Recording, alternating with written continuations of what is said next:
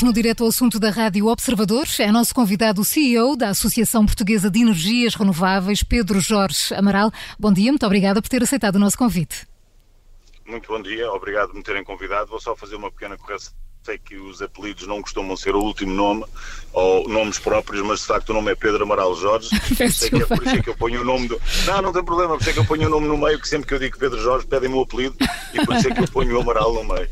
Pedro Amaral Jorge, assim é que esta entrevista vai ser conduzida pelo Judito França e pelo Paulo Ferreira. Pedro Amaral Jorge, bem-vindo. Vamos ver se nós não nos enganamos aqui deste lado. Não, não tem qualquer problema. Claro. Qualquer problema. Eh, nos últimos dias, eh, o setor das, das renováveis eh, realizou a sua cimeira em Portugal, discutiram certamente o futuro próximo do setor. Nós sabemos todos que o país e a União Europeia estão comprometidos com, com uma economia mais verde e o peso das renováveis no consumo de bruto de energia deve passar a esse objetivo para 40% em 2030, daqui a 10 anos. Agora estamos 47%. 47%, 47% portanto, mais exigente ainda. Estamos nos 30 agora? Porque eu agora a fonte que tinha provavelmente 30. é diferente da sua. A questão Nós é que... estaríamos nos 31 até ao final do ano, ainda temos uns meses, eh, mas a trajetória seria 31% de incorporação de energia renovável Portanto, estamos no a, final de energia. A 16 pontos para chegar ao objetivo em 10 anos, como é que nós vamos lá chegar? Nós vamos começar por, eh, no fundo, descarbonizar o setor eletroprodutor. Ou seja, nós temos hoje 60% de toda a eletricidade consumida em Portugal de origem renovável, vamos ter que aumentar esse consumo para 80% e vamos descarbonizar outras fontes energéticas, como é o caso que temos visto, descarbonizar parte do consumo de gás natural através da introdução de hidrogênio verde e esta matriz de alteração obtido a partir da eletrólise da água, que no fundo é concorrente elétrica num eletrolisador, separar o átomo de oxigênio. Vamos, de vamos manter a conversa entendível para não químicos. Não, então imagine, é uma caixa preta em que eu ponho água, ponho corrente elétrica e separo hidrogênio para um lado e oxigênio para o uhum. outro. Portanto, isso vai me permitir substituir combustíveis fósseis na forma gasosa. É? E... Portanto, vamos ter eletrificação indireta misturada no gás natural. E, portanto, eu acho que nós estamos em todas as condições, temos todas as condições reunidas para alcançar os 47%. Temos isso... alguns desafios, como é evidente, mas temos as condições reunidas. E isso em termos tecnológicos, se quiser, e em termos económicos e de equilíbrio dos modelos de negócio, todos que estão neste mercado, o que é que é preciso fazer? Uh, isto porque uh, nós, no passado que temos, há um peso uh, nos custos da, da, das energias renováveis. o futuro vai ser assim também? Não, isso, é, isso, é, isso, na realidade é um, é um mito que eu não tenho tempo nesta entrevista de, de explicar, mas não, isso não acontece assim. O que nós temos agora, se repararem sem nos resultados... Queimar, eh, sem querer queimar passos aqui nesta, nesta entrevista, há um estudo eh, que tem dias da ES que, que aponta para um custo de 11 mil milhões eh, das famílias portuguesas das energias renováveis. Mas já não, vamos esse, falar do passado. 11 mil esses 11 mil milhões não incorporam nem o serviço ambiental prestado pela renovável, as contas têm que ser feitas de uma outra forma e o sobrecusto eh, aplicado aos CIEGs não pode ser feito assim. Mas respondendo à sua pergunta, o que nós temos observado e, por exemplo, nestes dois leilões de fotovoltaico que tivemos resultados históricos e até recordes eh, mundiais, como, por exemplo, tarifas na média de 14,76 euros por megawatt-hora, se nós pensarmos que o mercado ibérico de eletricidade grossista antes da pandemia estava a transacionar ali na casa dos 45, 48, nós estamos a conseguir ter centrais de geração de eletricidade renovável a fornecer eletricidade ao mercado a menos de metade do seu preço. É. Portanto, quanto mais renovável incorporarmos neste plano de transição até 2030, mais baixo ficará o preço da eletricidade. Hum. É, para nos entenderem, para, que, para, que, para, quem nos está a ouvir, para nos entender, quando falamos neste crescimento que é preciso alcançar no consumo de energia a partir das, das renováveis, estamos a falar numa subsidiação uh, direta ou, ou indireta?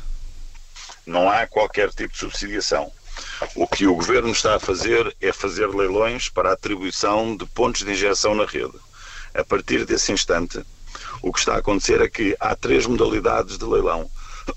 Perdão. Uma que é um preço fixo com o risco de oferecer em mercado, outra com uma contribuição ao Sistema Elétrico Nacional vendendo a preço de mercado e uma terceira com o sistema de armazenamento e vendendo também ao preço de mercado. Portanto, estes leilões que estão a ocorrer neste momento não têm qualquer mecanismo de suporte e os preços que são obtidos estão sempre muito abaixo do preço médio do mercado elétrico de eletricidade ibérico. Aí já é um mercado puro a funcionar, digamos.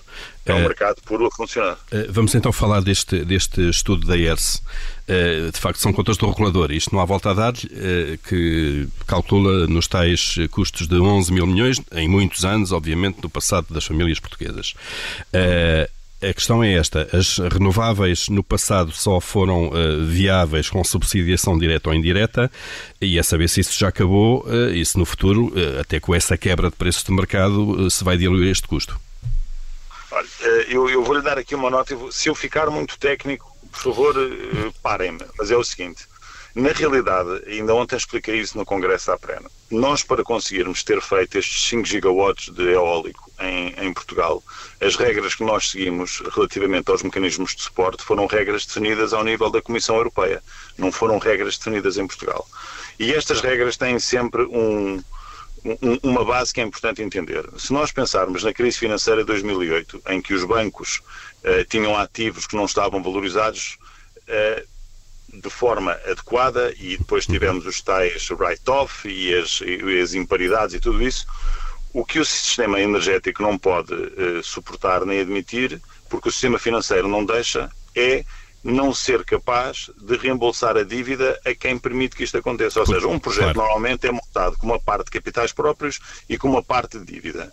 E quem quer alocar os riscos uh, desta forma é o sistema financeiro que vai utilizar dinheiro dos depositantes de todo o mundo e que quer ter o seu retorno definido. Portanto, os mecanismos de suporte de tarifa fixa é muito mais uma regra financeira do que um pedido dos promotores.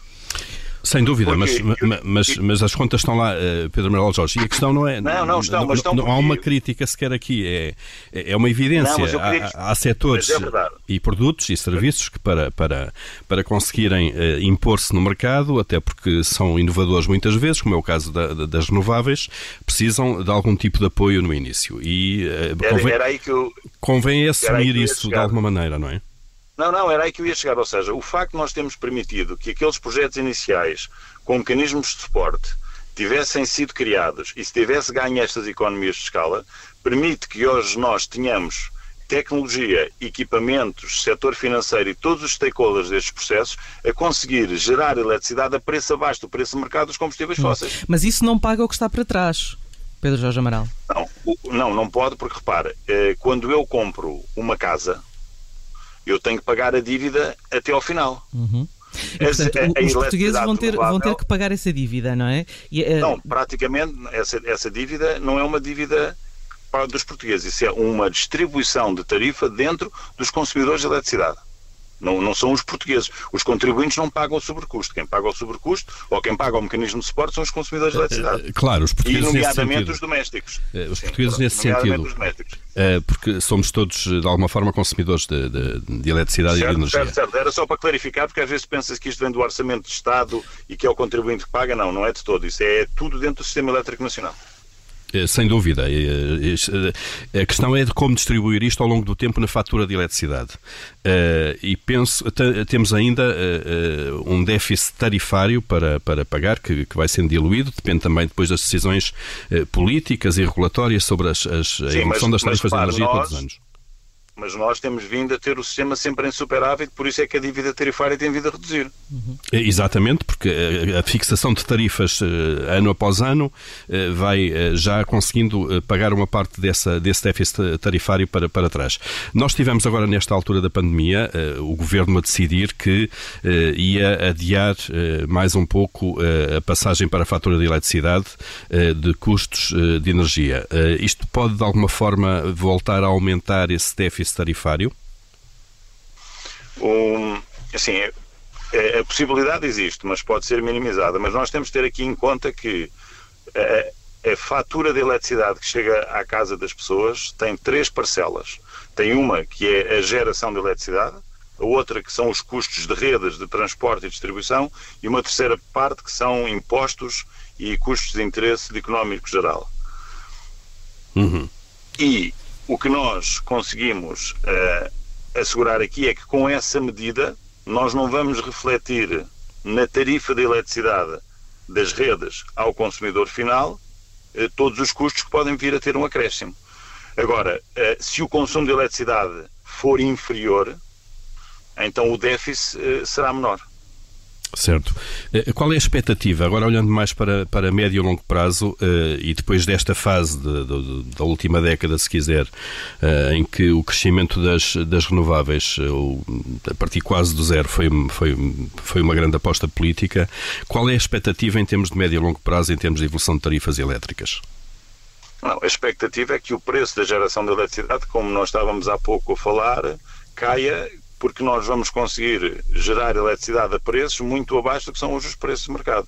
O mercado hoje ibérico é um mercado que nós chamamos com característica marginalista, porque estava desenhado para uh, pagar o preço da geração de eletricidade numa lógica de custos fixos e custos variáveis, não é? Portanto, eu tinha a central e depois isso era a minha parte de custo fixo. E comprava carvão, gás natural e para a parte dos custos variáveis.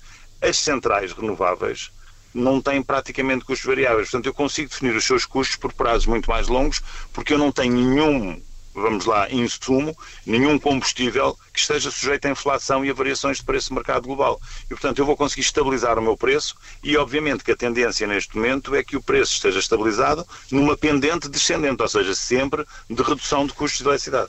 Um, Pedro uh, Jorge Amaral, uh, uh, é uma notícia. Amaral Jorge. Desculpe.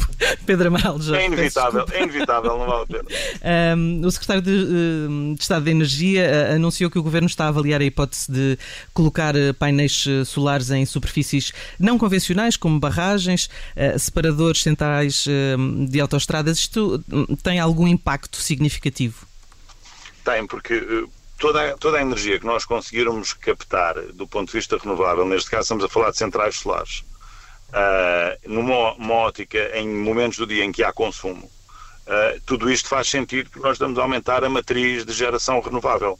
E em vez de termos só nos locais de centrais centralizadas uh, em pontos de ligação à rede, podemos ter espalhadas no, no mobiliário urbano e com enquadramento arquitetónico, parques de estacionamento, fachadas de edifícios, telhas. Uh, inclusivamente já estamos a pensar em modelos de incorporar fotovoltaico com agricultura, fazer parques fotovoltaicos para consumos de, de, unidades agrícolas em que se pode usar o sombreamento para no fundo, a agricultura de algumas espécies uh, florestais e de, e de consumo, e, e, temos também a possibilidade de fazer, por exemplo, o que se chama solar flutuante, que é colocar painéis em albufeiras e conseguir dessa forma aproveitar os pontos de injeção que já lá estão, provavelmente, para algumas hídricas e maximizar a produção renovável. Portanto, todas estas opções estão em cima da mesa e, no meu entendimento, vão ser eh, competitivas em custo com qualquer alternativa fóssil. Qual é, qual é a mais cara? Qual é a, a, a mais cara produção de energia renovável?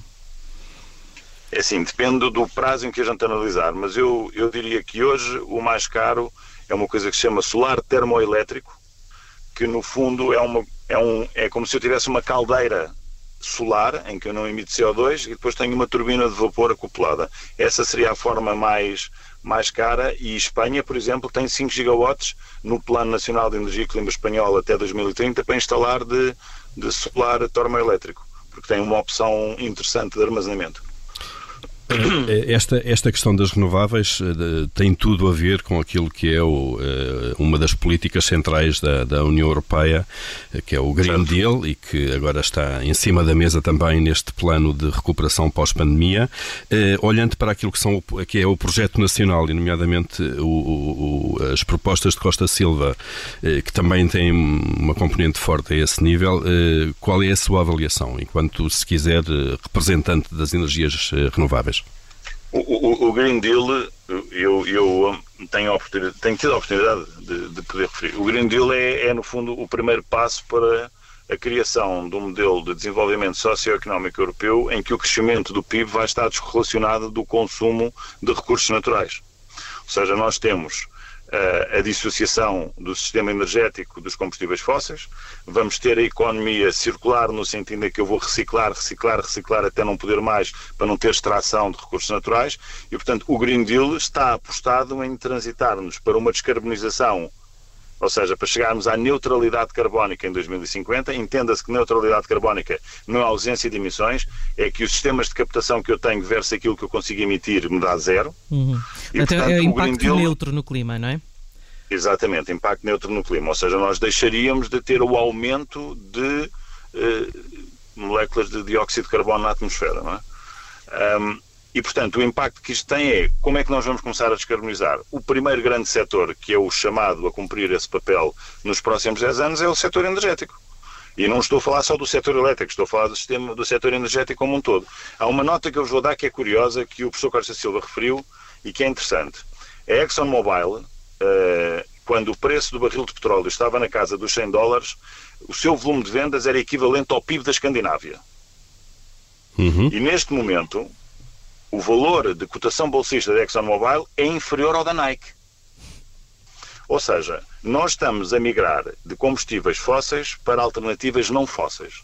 E tudo isto vai ter uma transição da cidadania, das empresas, dos Estados, porque não há alternativa. Ou seja, ficar a pagar para ver o impacto das alterações climáticas não é alternativa.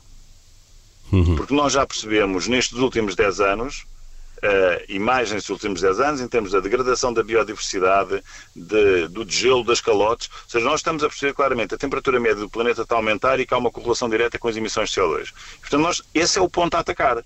Obviamente, as renováveis aqui têm um papel determinante porque ajudam a descarbonizar o setor eletroprodutor. E nós vamos transformar a forma como consumimos energia de combustíveis fósseis e em vários formatos, gás, sólido, para combustíveis que vai ser a eletricidade, entre aspas. Ou seja, eu vou passar a eletrificar os consumos. É, vou deixar de ter uma caldeira a gás para ter uma caldeira elétrica a fontes renováveis, vou passar a ter bombas de calor, vou e, ter carros elétricos. E, é, seja, é vamos migrar o consumo para a eletricidade. A não? questão da mobilidade é fundamental porque é um dos setores que mais uh, faz emissões uh, para a atmosfera uh, e aí claramente o, o caminho é a mobilidade elétrica, os automóveis elétricos. Não estamos a andar demasiado devagar nessa área. Uh, nós, nós estamos, eu acho que nós poderíamos tentar andar mais depressa, mas temos que resolver aqui um, um, um, tema de, de criar os incentivos fiscais certos para os carros elétricos. Ou seja, hoje nós ainda temos, se calhar, aquela suposição de que o carro elétrico acaba por ser mais caro. Quer dizer, no seu ciclo de vida não é, porque aos preços de eletricidade que nós temos, e sendo eles tendencionalmente decrescentes, eu vou passar a ter muito menos custos de utilização do carro do que tenho hoje. Acho que podemos fazer mais, acho que temos que preparar as infraestruturas de carregamento uh, e, no fundo, a distribuição da capilaridade de carregar os veículos elétricos e adaptá-la. E acho que o que nós temos visto, quer do ponto de vista da ET distribuição, quer de, de, outros operadores, é que efetivamente o caminho está a ser para aí. E vamos também poder, com o hidrogênio verde, conseguir trazer a mobilidade elétrica indireta também para a aviação, para os navios e para os caminhões de, de, de elevada carga e de elevada tara, não é? Hum. E, portanto, sim, respondendo à sua pergunta, acho que devemos fazer um bocadinho mais. E acha que, acelerar... Pedro Manuel Jorge, acha que isso deve ser feito então com incentivos uh, fiscais ou outros uh, e a quem? Diretamente, uh, neste caso, ao automobilista? Acho que nós temos que criar uma estrutura fiscal que esteja alinhada com esta política energética que a, que a Comissão Europeia uh, nos tem vindo a, a, a definir. É? Nós temos um modelo de desenvolvimento socioeconómico que implica a descarbonização, o aumento do consumo de energia a partir de fontes renováveis e a mobilidade elétrica é um dos pilares uh, fulcrais. Temos que desenhar uma política fiscal não só ao nível, no fundo, do cidadão, mas das empresas e, e de outras estruturas que alinhem esta transição, ou seja, vou dar um exemplo claro, muito simples para se perceber. Eu tenho que ter a possibilidade de comprar um carro elétrico de forma mais fácil do que um carro a petróleo. Uhum. Estamos a Por chegar exemplo, a... Eu... Diga, conclua, conclua. Não, não, eu só dizer, e há uma componente aqui que é muito importante que, que tem a ver com a eficiência energética. E, portanto, a, a eficiência energética é aqui uma componente relevante. A geração de eletricidade renovável a pequena escala também é aqui uma componente relevante, porque estas duas vão poder criar aqui uma quantidade de empregos qualificados que pode ajudar a substituir uma quebra de emprego provocada noutras áreas. E isso também é preciso ter em linha de conta, não é? Eh, estamos mesmo a, terminar esta entrevista. Queria-lhe só pedir uma nota muito breve, temos um minuto, sobre a gestão estratégica eh, nacional para o hidrogênio. Sei que estou a pedir muito, mas eh, para que se perceba, para que os nossos ouvintes percebam o que é que aqui está em causa. Não, o que a Estratégia Nacional para o Hidrogênio tem é definiu que nós temos uma meta, e a meu ver bem, de ter 2,5 gigawatts de eletrolisadores instalados até 2030 para produzir uma quantidade de hidrogênio que vai ajudar a descarbonizar o consumo uh, energético onde a eletrificação direta não é possível. e onde eu vou ter que utilizar gases, mas esses gases que sejam obtidos e que não sem emissão de CO2 e que não provoquem emissão de CO2. E, portanto, nós, eh, quando analisamos a estratégia nacional, tem lá critérios de sustentabilidade, a utilização de águas residuais das hectares para os eletrolisadores, a possibilidade de ter mais componente renovável de energia no sistema energético nacional. Eh, é uma oportunidade para Portugal também para desenvolver uma fileira industrial e não só instalar os eletrolisadores, mas ter toda uma cadeia de valor, desde a pesquisa e desenvolvimento, à concepção de produtos, à fabricação desses produtos e à assistência técnica e à operação e manutenção desses produtos. Portanto, eu acho que a estratégia está na linha que nós suportamos, que é da descarbonização da economia e o aumento de potência renovável. O CEO da Associação Portuguesa de Energias Renováveis, Pedro Amaral Jorge, no direto ao assunto da Rádio Observador. Muito obrigada pelos seus esclarecimentos e por ter estado connosco. Muito obrigado. Um bom dia. Convite. Até à próxima. Muito obrigado. Muito bom dia para vocês.